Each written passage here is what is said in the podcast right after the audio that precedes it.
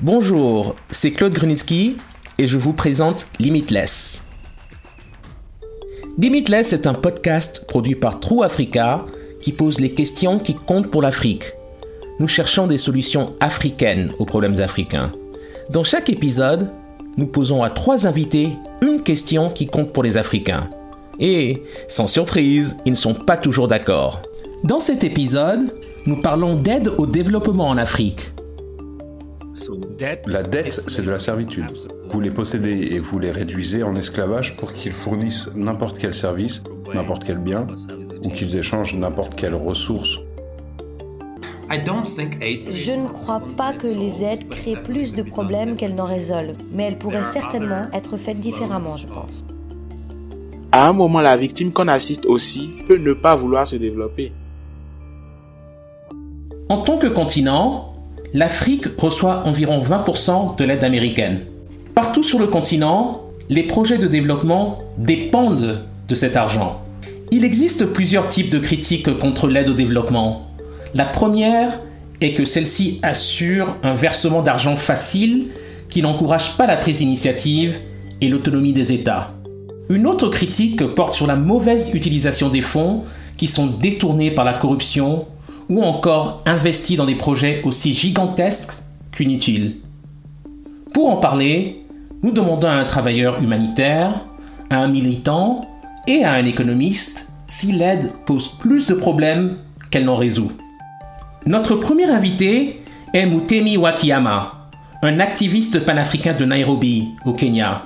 Il est connu pour avoir fait campagne contre l'aide sous forme de prêts internationaux et à cause de son activisme, il a été arrêté par les autorités de son pays. Nous avons parlé en anglais. Je lui ai tout d'abord posé une question sur l'économiste zambienne Dambisa Moyo. Je pense qu'on touche à quelque chose ici. Nous aurions besoin de beaucoup plus de temps pour être en mesure de vraiment creuser ces sujets. Mais je voulais vous poser une question spécifique sur la question de l'aide. Mon ami Dambisa Moyo a écrit un livre à ce sujet intitulé L'aide fatale il y a quelques années. Elle s'est fait beaucoup d'ennemis en affirmant que l'aide ne fonctionne pas et qu'il doit y avoir une meilleure solution pour l'Afrique. Et j'aimerais avoir votre avis sur cet emprunt constant d'argent qui est le modus operandi de la plupart des nations africaines.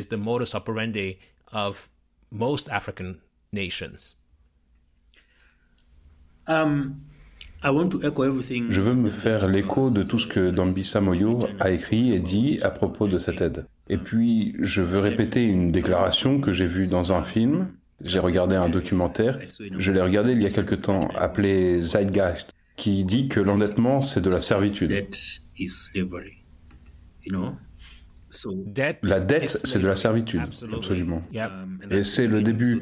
Donc, dès que vous endettez des pays ou des gens, vous les possédez et vous les réduisez en esclavage pour qu'ils fournissent n'importe quel service, n'importe quel bien, ou qu'ils échangent n'importe quelle ressource au nom de la dette. Et nous avons un capitalisme qui crée en fait un système où tout le monde est en dette perpétuelle, des peuples au gouvernement en passant par les entreprises. En ce moment, nous sommes à l'ère des euro-obligations. Au Kenya, lorsque le gouvernement actuel, dirigé par Uhuru Kenyatta, est arrivé au pouvoir, la première chose qu'il a faite était de contracter un prêt de 2 milliards de dollars. Ce prêt aurait été utilisé pour acheter du papier dans les bureaux du gouvernement. Car on ne peut pas dire où est allé l'argent, mais aussi 250 millions, euh, milliards, un milliard de transactions en espèces auraient disparu. Et la rumeur raconte que depuis, le Kenya a pris d'autres obligations, je pense 4 ou 5 autres euro-obligations, et la rumeur veut que l'on nous prête cet argent, mais qu'on utilise l'argent qui a été volé lors de la première obligation en euros. Donc vous avez créé un système dans lequel le pouvoir en place met le bazar dans l'économie pour que le pays puisse emprunter et ensuite leur emprunter au nom de l'euro-obligation. Mais le truc, c'est que je vous arrête là parce que je voudrais revenir sur ce que Dambisa Moyo a écrit dans son livre L'aide fatale. Il y a plus de dix ans. Mais elle s'est concentrée sur ce chiffre d'un billion de dollars qui représente le montant de l'aide au développement transféré des pays riches aux pays africains au cours des 50 dernières années.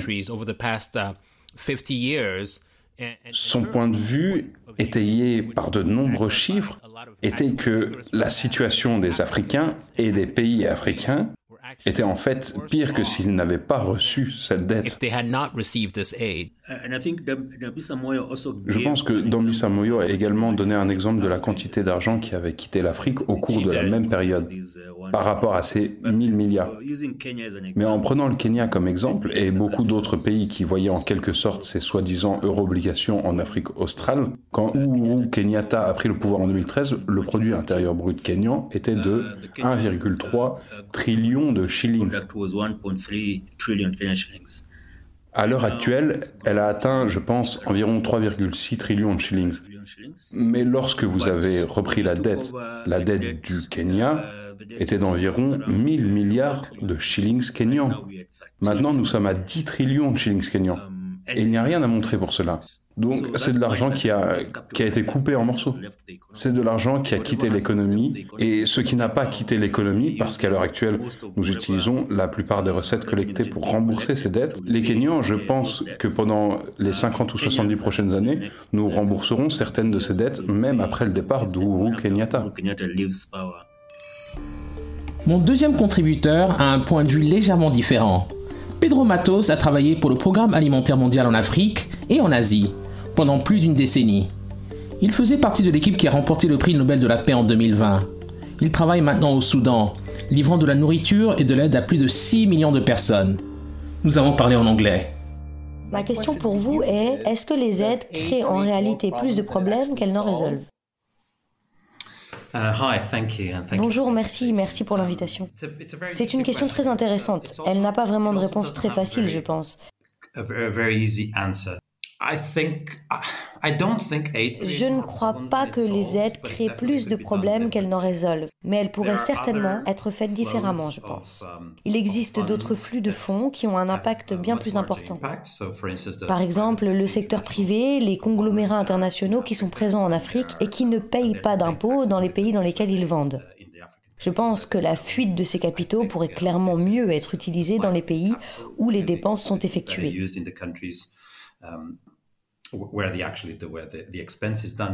Et je pense que le montant d'argent impliqué dans cette fuite de capitaux est en fait beaucoup plus important que les fonds bilatéraux, multilatéraux qui affluent dans le monde en développement.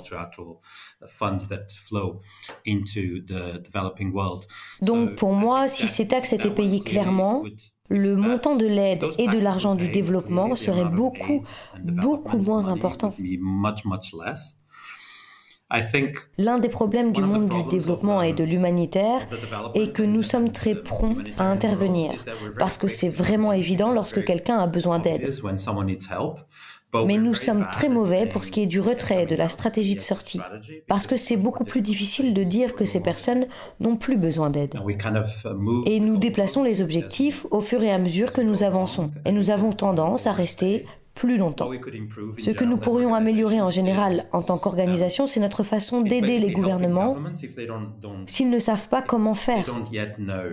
Par exemple, comment éliminer la famine d'ici 2030, ce qui est le but des objectifs du développement durable. Comment éliminer la famine d'ici 2030 Et si on se dit par exemple, Voici ce que nous pouvons faire. Genre sur 100, le gouvernement peut faire 80. Est-ce que la communauté internationale peut nous aider avec les 20 restants? Et ensuite, chaque année, nous transférons une partie de ces 20 au gouvernement jusqu'à ce qu'il y ait finalement une stratégie de retrait. Si nous pouvions faire cela avec chaque objectif de développement durable et chaque problème, et qu'il y ait un transfert clair de responsabilité sur la partie que le gouvernement ne peut pas encore résoudre jusqu'à ce qu'il le puisse, je pense que nous pourrions tous réaliser un travail humanitaire et de développement bien meilleur. Je suis d'accord avec une grande partie de ce que vous dites et je voudrais peut-être faire une comparaison. Si nous regardons l'investissement direct à l'étranger, ou celui qui va dans les infrastructures ou même dans les startups. La moitié de tous ces investissements directs à l'étranger, qui vont dans les startups en Afrique ou dans le secteur de la fintech, et si nous les comparons avec l'aide qui va au gouvernement et qui est ensuite distribuée à travers divers programmes parrainés par les gouvernements,